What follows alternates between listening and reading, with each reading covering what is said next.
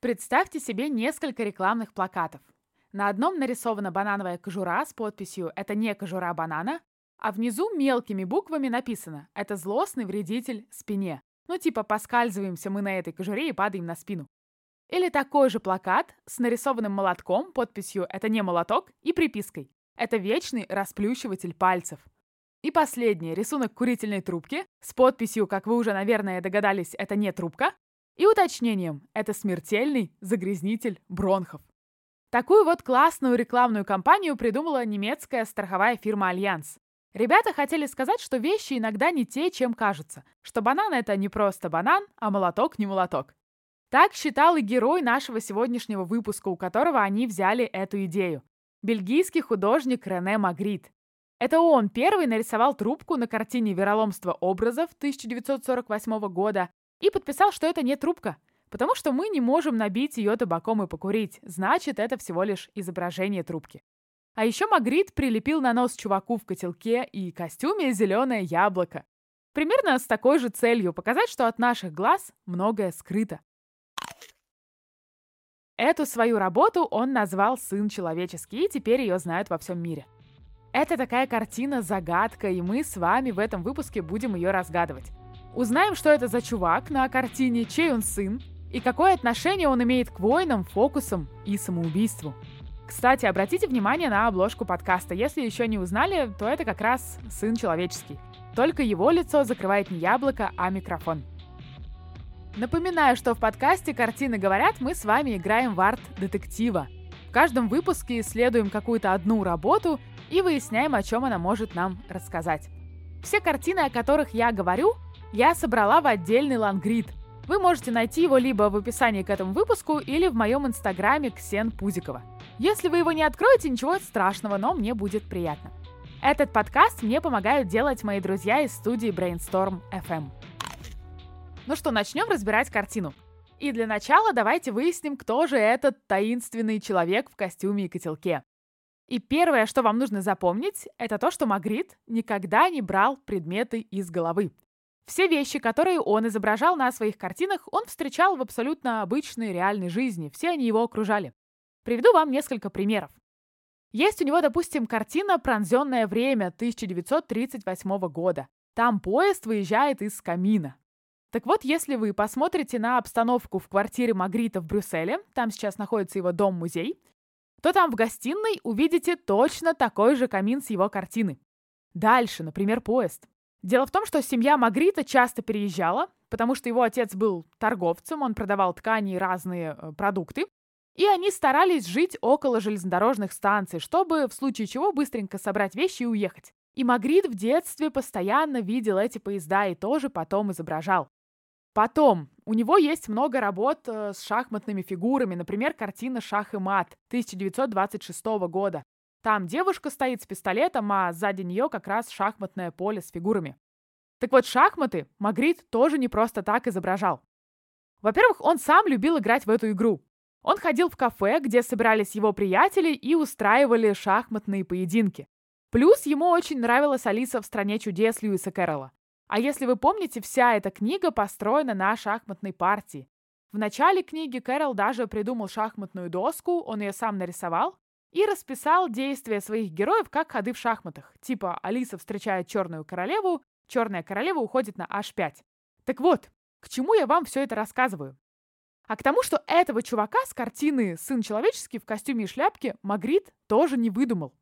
Примерно так выглядели мужчины, более-менее обеспеченные горожане или, как их называли, буржуа, в 20 веке, а картина была написана в 1964 году.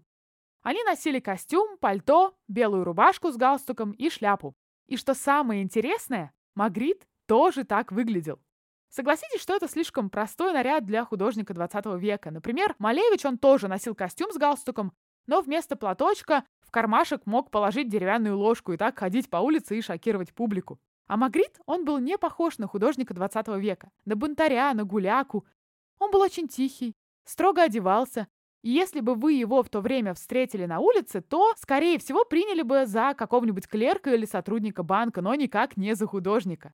И он не просто носил этот костюм на улице, но и картины свои дома в нем писал. Причем не в мастерской, как это делали другие художники 20 века. Например, Пикассо, да, у него была своя большая мастерская, он писал картины в подвале, иногда даже голый, и никого туда не пускал. А Магрит писал картины прямо в столовой. И когда ему подавали обед, он мог тупо отложить кисточки в сторону, покушать, а потом продолжить рисовать. И он говорил, что «мне хватит обычной комнаты или даже мансарды, чтобы создавать картины». И вот эту свою привычку рисовать в костюме он сохранил э, на всю жизнь. Ну и помимо костюма он носил вот этот самый котелок, который на голове у героя картины. Или, как его еще называли, бойлер. Вообще котелки придумали еще в 19 веке вместо больших, неудобных официальных цилиндров, и их делала компания Bowler Son. Боулер в переводе котел, поэтому в народе стали так называть эти шляпки. И в начале 20 века из-за своей практичности и прикольного внешнего вида котелок стал одним из самых популярных головных уборов. В то время улицы просто кишели этими котелками, их носили буквально все. Есть даже фоточки в интернете, где как будто на коптере поднялись над городом и снимают прохожих. И вот ощущение, что по улице идут не люди, а котелки вот эти вот. И Магриту, как я уже сказала, котелок тоже очень нравился. В интернете, если вы наберете Рене Магрит фото, то, скорее всего, вам сразу выйдет куча фотографий его в этой шляпке. Он в одно время купил себе фотоаппарат и постоянно себя фотографировал. Так вот, почему Магрит носил котелок? Почему он ему нравился? Котелок не вызывает удивления. Это не оригинальный головной убор, говорил Магрит. Человек с котелком при его анонимности всего лишь человек среднего класса, и я его ношу. Я не горю желанием выделять себя. То есть Магрит не хотел выделяться. И вообще по жизни он был как герой его картины, такой незаметный, маленький буржуа в шляпе. Рене родился в 1898 году в небольшом провинциальном бельгийском городке Лассин, в самой обычной буржуазной семье. Его отец, Леопольд Магрит, был портным и торговцем и продавал ткани. А мать, Регина, до замужества работала модисткой и делала шляпки. Это, кстати, еще одна причина, почему Магрит мог любить котелок. Его мать страдала депрессией, и Рене часто отправляли к бабушке в город Суанье погостить. Там у бабули не было парков, и Магрит развлекался тем, что гулял по заброшенному кладбищу. Лазал в склепах старых, э, среди могил. Ну так себе развлечение, конечно, но ему это помогло. Однажды на кладбище он увидел художника из Брюсселя, который писал аллею и памятники. И Магрит вспоминает. «Тогда живопись казалась мне каким-то волшебством. Я думал, что любой художник наделен даром. И в тот момент он решил стать художником, хотя отец его хотел, как это часто бывает, чтобы Магрит продолжал его дело и был торговцем. В 18 лет э, Рене приехал в столицу Бельгии, в Брюссель, и стал учиться в Академии изящных искусств. Что обычно делают в классических академиях? Он там изучал природу, копировал классическую скульптуру, рисовал с натуры. Но очень скоро, пишет Магрит, я разочаровался в художниках. Они ничем не отличались от обычных карьеристов. Они пишут незнамо для кого и незнамо что. У меня не было с ними ничего общего. И он бросает академию через два года и уходит в свободное плавание. То есть, смотрите, э, ничего особенного у него в жизни не происходит. Обычная жизнь обычного юноши. Таких было много. Что еще отличает обыкновенных людей?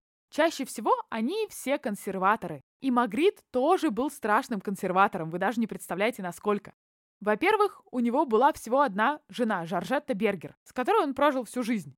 И ладно бы одна жена, но она же практически единственная его женщина. Рене познакомился с Жоржеттой еще в 14 на уличной ярмарке и не расставался до самой смерти. Была еще одна любовница, но и то недолго. Потом, у них не было детей, зато было 6 или 8 собак. Правда, опять, вы помните, да, Магрит – консерватор. Поэтому все собаки были шпицы, и всех их звали Лулу. Из последней Лулу Магрит даже сделал чучело, чтобы она всегда была рядом с ним.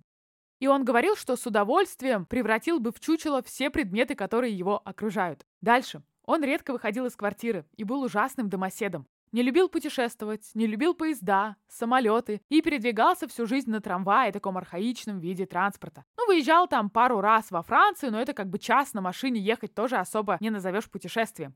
И только в конце жизни его удалось затащить на самолет, и он полетел в США. Там у него была выставка. Кстати, по поводу выставок. На них Магрит тоже не любил ходить. А когда это все-таки случалось, он брал с собой э, Лулу, собачку, и тоже не просто так. Однажды Жоржетта уговорила мужа съездить с друзьями в Голландию на выставку какого-то их знакомого художника. И перед самым входом в музей Рене вдруг объявил «Моя собака Лулу не желает смотреть эту выставку. Мы с ней подождем вас в кафе, попивая яичный ликер». отмазывался, в общем, с помощью собачки. И американский рок-музыкант Пол Саймон даже посвятил целую балладу Магриту, его жене и Лулу. И каждый куплет там начинается со слов «Рене и Жоржетта Магрит со своей собакой после войны что-то там делают». И называется баллада этими же словами. Давайте ее послушаем. René and Georgette Magritte with their dog after the war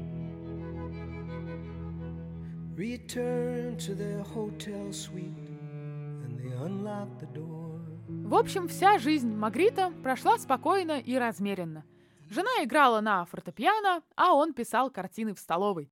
И говорят, что он был таким аккуратным, что за всю жизнь не уронил мимо холста ни одной капли краски. И в 1967 году, 69 лет ему было, он тихо умер себе от рака. И искусствоведы даже шутят, что настолько э, Магрит был обычный, что даже умер от простого рака. Ну, рядом была Жоржетта, а на кровати стояла чучело Лулу. Кстати, сотрудницы э, музея Магрита в Бельгии говорят, что многие жители улицы, на которой стоит этот дом, даже сейчас не знают, кто такой Магрит. Во-первых, потому что он был очень тихим, и слава к нему пришла только в конце жизни. А во-вторых, потому что многие бельгийцы, они такие. Они заняты своей тихой, размеренной жизнью, и вот таким же и был Магрит. В общем, этот человек в костюме и котелке на картине – это и есть сам Рене, это его автопортрет. Причем а, он не сам решил себя нарисовать, он был скромником. И этот автопортрет заказал Магриту его друг и меценат Гарри Таркзинер в 1963 году. Но Магриту, видимо, было неудобно себя рисовать, и он говорил, что «меня мучает совесть». Думал-думал и решил себя вот так вот показать таким интересным способом. Где находится эта картина? А, на самом деле она в частной коллекции и очень редко где выставляется. И человек в котелке стал фишкой Магрита. Он встречается на многих э, его картинах. А сам котелок — это такая фирменная подпись Рене. Вот Малевич, например, свои картины подписывал маленьким черным квадратиком, а Магрит вот изображал котелки. А, он написал примерно 2000 работ, и котелок на них появился больше 50 раз. Идем дальше. Магрит не только рисовал простые предметы, но и техника изображения у него была очень примитивная. Вот посмотрите еще раз на картину «Сын человеческий». И даже если вы сейчас просто в интернете наберете Рене Магрит картины и полистаете, у вас, скорее всего, будет ощущение, что это какие-то обычные рекламные э, картинки. Нет особенных мазков, теней, э, интересных форм. И это все не просто так. Во-первых, Магрит большую часть своей жизни не был популярным художником. И у него не хватало баблишка. Этим он, кстати, похож на художников 20 века. И вот, чтобы хоть как-то заработать и прокормить семью, жену и собачку, он устроился на обойную фабрику и расписывал цветами огромные рулоны бумаги. Может быть, они и сейчас в чьей-то квартире в Бельгии висят эти обои, почему нет? Как еще он зарабатывал на жизнь? Он рисовал рекламу, афиши, в одно время даже открыл с братом свое небольшое рекламное агентство. И поэтому его картинки реально очень напоминают как раз рекламные постеры. Более того, почему еще так просто нарисовано? Магрит говорил, что ему вообще-то не нравится рисовать. Именно вот сам процесс, когда художник берет в руку кисть и начинает что-то там вырисовывать. Ему это казалось скучным. Поэтому, когда однажды Магриту заказали расписать казино восемью огромными фресками, ну, казалось бы, да, такой солидный, серьезный заказ, а, он нанял бригаду дизайнеров по интерьеру, спроецировал на стену 8 цветных слайдов со своими эскизами, и эти дизайнеры как переводилку рисовали его картины. Что же тогда нравилось Магриту и в чем фишка вообще его работ, если он брал обычные предметы и самым простым способом их изображал, как в рекламе? В чем вообще тогда прикол? Дело в том, что он любил придумывать сюжеты для своих картин. И вот часто говорят, что он сюрреалист, но это не совсем так. Сейчас будет небольшой ликбез. Сюрреалисты, они хотели зарисовать подсознание человека, потому что считали, что только там он настоящий. Они увлекались Фрейдом, психоанализом и в конце концов решили что вот эта настоящая сущность наша, она проявляется во снах, и стали изображать образы из снов. Поэтому предметы на их картинах э, иногда такие странные, расплывчатые, как часы удали или слоны на тоненьких ножках, например. А Магрит, он не рисовал сны. И психоанализ ему не нравился. Свое искусство он называл магический реализм. Реализм, потому что реальные предметы, а магический, потому что на своих картинах он их интересно между собой соединял, как будто с помощью магии. Например, лепил чуваку на нос зеленое яблоко. Так вот, по поводу магии. Кого еще напоминает нам этот парень? Что-то такое круглое на носу, а шляпа на голове. На самом деле это фокусник. И Магрит фокусы обожал. Во-первых, где фокусники выступают? Они выступают на сцене. Так вот, у Рене очень много картин с театральными кулисами. Вообще, как я уже говорила, он почти всю жизнь прожил в Бельгии и был настоящим патриотом своей страны.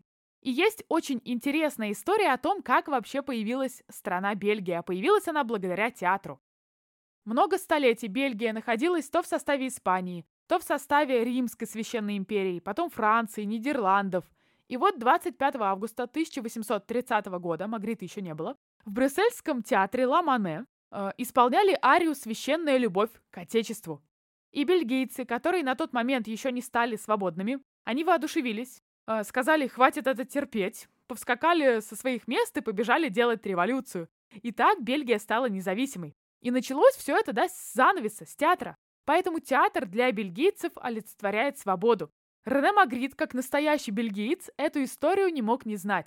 Загуглите, например, работу его «Воспоминания о святом» 1960 года. На ней такой театральный занавес, как будто кольцом окружает голубое небо. А небо, оно всегда со свободой ассоциируется. Скорее всего, Магрит вспоминал как раз тот день, когда Бельгия стала свободной страной. Это что касается кулис на сцене. Опять же, да, фокусники выступают на сцене. Кроме того, в его картинах можно найти вообще весь реквизит фокусника. Например, на картине «Великая весть» 1926 года он показал коробку, в которой спрятан скелет голубя. Это напоминает, конечно же, черный ящик фокусника, из которого он достает разные предметы. А скелет, кстати, потому что голуби у фокусников в этих ящиках часто умирали, когда они их не успевали вытащить. Или загуглите работу «Вечное доказательство» 1930 года. На самом деле это несколько картин, и на каждой из них какая-то часть девушки изображена, голова, грудь, туловище и так далее. Но это, конечно, распильная ассистентка. И таких работ э, у него полно. Можете ради интереса э, поиграть в арт-детектива, опять же, и попробовать самостоятельно поискать в его картинах реквизит фокусника. А еще Магрит очень любил кино и особенно фанател от фильмов Жоржа Мельеса. Это французский режиссер и, кстати, актер цирка. И Мельес стал одним из пионеров мирового кинематографа. Это именно он придумал показывать в кино разные кинотрюки и снимать фантастические фильмы. У нас вообще есть две школы кино. Еще один небольшой ликбез. Люмьера, который изображал реальность и снимал фильмы про жизнь, ну то есть все так, как оно есть на самом деле. И школа Мельеса. Это фантастика. Так вот, Мельес в фильмах придумал очень много трюков, по сути, тех же самых фокусов, которые так нравились Магриту. Например, в фильме «Человек с резиновой головой» — это немая короткометражка 1901 года, она идет 3 минуты. А Мельес с помощью спецэффектов берет свою голову и всячески над ней издевается. Он ее то надувает каким-то насосом, она у него увеличивается до огромных размеров и лопается. То человек исчезает или дважды присутствует в кадре, ну и так далее. И у Магрита тоже много картин на эту тему. Погуглите, например, работу «Яблоко» 1952 года. Там, собственно, огромное яблоко заполняет собой всю комнату. И это похоже на голову Мельеса в этом фильме короткометражном. Или посмотрите картину «Великанша» 1929 года. На ней стоит большая женщина и маленький мужчина. Это игра с масштабом. То есть, если бы Магрит не стал заниматься живописью, он, наверное, скорее всего, подался бы в цирк. Но он не растерялся, и эти фокусы перенес в свои картины. Поэтому каждая его работа — это загадка, ребус, который мы с вами должны разгадать. Магрит — это такой маг, который нам показывает представление. Именно поэтому еще он свое искусство назвал магический реализм. И вот мы с вами как раз играем в детективы и разгадываем загадки Магрита. Первые две загадки мы уже разгадали. Мы выяснили, что на картине сам Магрит и что это фокусник. То есть, смотрите, с одной стороны, он был тихоней и не хотел выделяться, как его буржуа в котелке. С другой, в нем жил волшебник. И Магрит как будто нам говорит, что часто мы очень однобоко смотрим на вещи. Например, судим людей по одежке. И думаем, что если товарищ одет в строгий костюм и котелок, то это клерк. А на самом-то деле он любит фокусы и пишет картины. И главное, что нужно запомнить, это то, что в своих работах Магрит хотел научить нас смотреть на все с разных сторон. «От наших глаз многое скрыто», — говорит Магрит, и закрывает лицо яблоком. Что его вообще подтолкнуло, почему он хочет показать нам скрытые стороны вещей? Дело в том, что Рене застал две войны – Первую мировую и Вторую мировую. А художники, они всегда реагируют на такие вещи. Сюрреалисты разочаровались в реальности, где кровь, где ужас, и сбежали в сны. А Магрит в сны не побежал. И хотел нам продемонстрировать как раз, что в нашем мире не все так радужно. Приведу вам классный пример с войной. Есть у него картина, которая называется «Великая война». Загуглите ее обязательно, она очень интересная и как раз похожа на сына человеческого. Там стоит нарядно одетая девушка в шикарном платье, в шляпке с зонтиком, а на лице у нее букет. И вот на первый взгляд кажется, что ничего не понятно. Но задумайтесь, как обычно нам говорят о войне, что пишут в газетах и тогда писали, и сейчас. Обычно сообщают об орденах, о медалях, о каких-то подвигах, любви к родине, и солдаты, воодушевленные, идут воевать и гибнут. Поэтому шикарно одетая девушка на картине – это как раз прекрасный образ войны, который нам показывают. Но на самом-то деле война – это ужас, это кровь, смерть молодых ребят, расставание с близкими. И вот Магрит показал, что многие не видят как раз настоящее лицо войны, потому что оно закрыто красивеньким букетиком. «Снимите розовые очки», — говорит Магрит, — «и посмотрите по сторонам». А в случае с сыном человеческим правду нам мешает видеть э, вот это вот яблоко. Причем это работает в обе стороны на картине. Человек в котелке не видит того, что перед ним, и мы не видим его лица. Идем дальше. Почему еще у него закрыто лицо? Вообще Магрит часто закрывал лица героев на своих картинах. И у него в биографии есть факт, который это объясняет. Сейчас будет страшилка. Помните, я вам говорила, что э, у его мамы была депрессия. Так вот, э, она несколько раз пыталась покончить жизнь самоубийством, и ее в какой-то момент стали запирать в комнате. Однажды, в 1912 году, в то время они э, жили с семьей в городке рядом с рекой, его мама ночью сбежала из дома в одной сорочке и утопилась. Она прыгнула в реку с моста. Тогда был февраль, вода была очень холодная, и ее тело нашли только 10 дней спустя. Когда э, его вытащили из воды, тело, Ночнушка была задрана и обмотана вокруг ее лица. Магриту тогда было всего 13 лет. И он, конечно же, был очень впечатлительным мальчиком. И по одной из версий лично там присутствовал, когда тело доставали, и все это видел. То есть вы представляете, что он чувствовал? Но тогда, кстати, Магрит считал, что на свете существует магия, которая ему поможет маму оживить. Он говорил, «В детстве казалось, что нет ничего невозможного. Казалось, что с помощью мысли можно воплотить любую мечту, передвигать предметы, видеть будущее и даже летать. Он искренне верил, что живопись – это божественный дар. И думал, что если он ее маму нарисует, то она обязательно оживет. «Мать вытащили из реки?» – говорил Магрит. «И я подумал, что зря все плачут. Ведь мне осталось совсем немного потренироваться, и я силой мысли верну ее к жизни. Обязательно верну».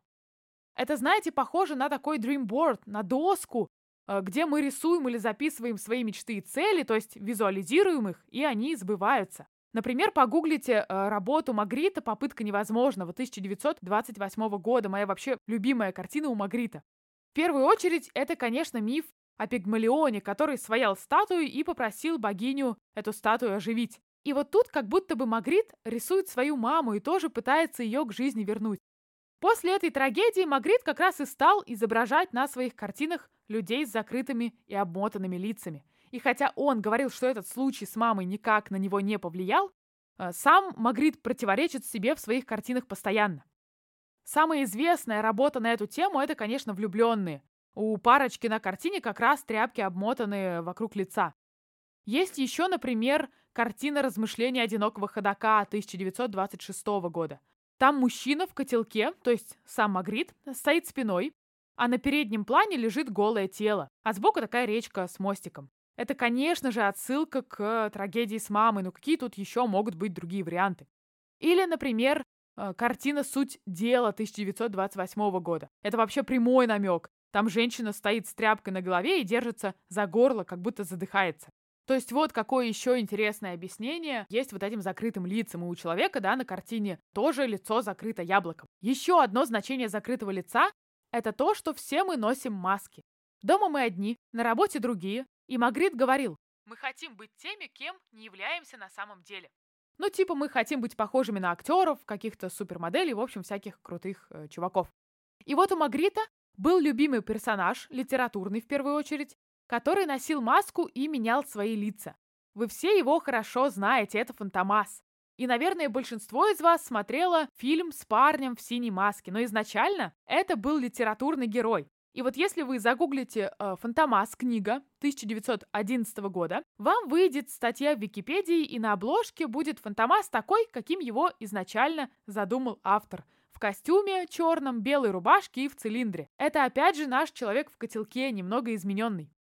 И у Магрита даже есть картина «Пламенное возвращение» 1943 года, которую он почти в точности срисовал с этой афиши. То есть, понимаете, да, Фантомас мог убивать людей и забирать их лица. И вот у сына человеческого на лице как будто тоже такая маска в виде э, яблока. Следующее значение закрытого лица. А зачем нам видеть его лицо? Таких ведь много. И я читала, что Магрит три раза вступал в коммунистическую партию в Бельгии и даже рисовал для нее плакаты.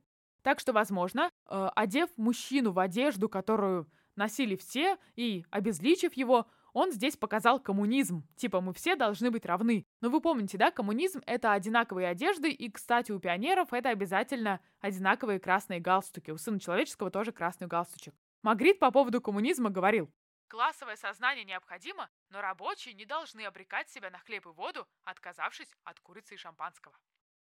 Но самое-то главное – это то, что это яблоко – символ греха. И этот человек в котелке – это еще и Адам, который э, сорвал в раю яблоко, запретный плод, и был Богом изгнан на землю. И вот когда он стал жить на земле, он потерял свою индивидуальность, стал грешить, стал поддаваться искушениям так же, как делали люди вокруг него – и вот прошло несколько тысяч лет. Человек по-другому одевается, ест другую еду, живет в других домах, но он остался все тем же Адамом, который каждый день срывает яблоко и поддается искушениям. И если представить, что искушение, да, это яблоко, то оно как раз мешает нам видеть что-то духовное, закрывает наше лицо. Посмотрите на еще одну очень известную картину Магрита «Галконда» 1953 года. Там человечки в костюмах и котелках летят, как в Тетрисе, их там очень много. Ну, во-первых, снова может быть отсылка к коммунизму, потому что человечков много, да? А еще, чтобы понять, о чем эта картина, нам нужно выяснить, что такое вообще Галконда. Так вот, Галконда – это один из исламских султанатов в Центральной Индии, который появился в 1518 году. И этот султанат был очень-очень богатым. Там были потому что алмазные копии. И правители, соответственно, очень хорошо жили, могли содержать огромную армию, завоевывать земли. Но потом эти копии истощились, и султанат завоевали моголы. Эта история как раз про то, что люди, когда у них появляется много денег, забывают о духовном и в итоге все теряют. Тоже отсылка к грехам, как и в случае с яблоком. Видите, у Магрита в картинах все пересекается. И последнее, о чем мы поговорим в этом выпуске, это название работы. Почему так называется картина? Почему сын человеческий? Магрит очень любил играть с названиями своих картин. Вот если, например, какой-нибудь классический художник пишет работу и называет ее «Возвращение блудного сына» или «Бурлаки на Волге», мы сразу понимаем, что вообще э, в этой работе происходит. То есть название служит описанием. Магрит же вот всей этой банальщины не любил и специально называл свои картины так, чтобы загадать нам загадку. Вот назвал он свою работу «Сын человеческий». И это опять же ребус. Мы должны сразу себя спросить, а кто такой Сын человеческий? Так вот так себя в Евангелии называл Иисус Христос. Вот, например, он говорит о страшном суде. «Ибо приидет Сын Человеческий во славе Отца Своего с ангелами Своими, и тогда воздаст каждому по делам Его». Но кем был Иисус? С одной стороны, он был Богом, с другой стороны, обычным человеком. Если вы очень внимательно посмотрите на картину, то увидите, что человек в котелке стоит к нам лицом, но его левый локоть, а если вы смотрите на картину, то правый, выгнут и как будто повернут на 180 градусов, то есть в противоположную сторону. Получается, что одна часть его земная, которая к нам повернута, а другая небесная, потому что э, локоть, левая рука, она обращена к небу и к морю. И также с людьми и со всеми нами. Потому что сын человеческий, другое значение, это еще и сын Божий, то есть все мы. Мы думаем в основном о земном и грешим, но какая-то часть нас, допустим, локоть, она все равно хорошая и тянется к духовному. Короче, картина «Сын человеческий» Это такое программное произведение Магрита, его визитная карточка. И поскольку это его автопортрет, он там показал все свои увлечения, все свои сущности. Он и тихоня, и фокусник, и такой же грешник. И эту работу он написал уже когда был знаменитым. А знаменитым Магрит стал в 50-е годы, потому что э, появился поп-арт, и его растиражированные рекламные картинки э, с запоминающимися образами, они стали очень популярны.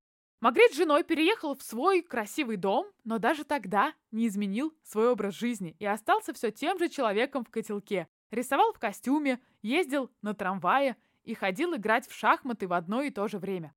А потом дома садился за мольберт и преображал эту скучную реальность в своих картинах.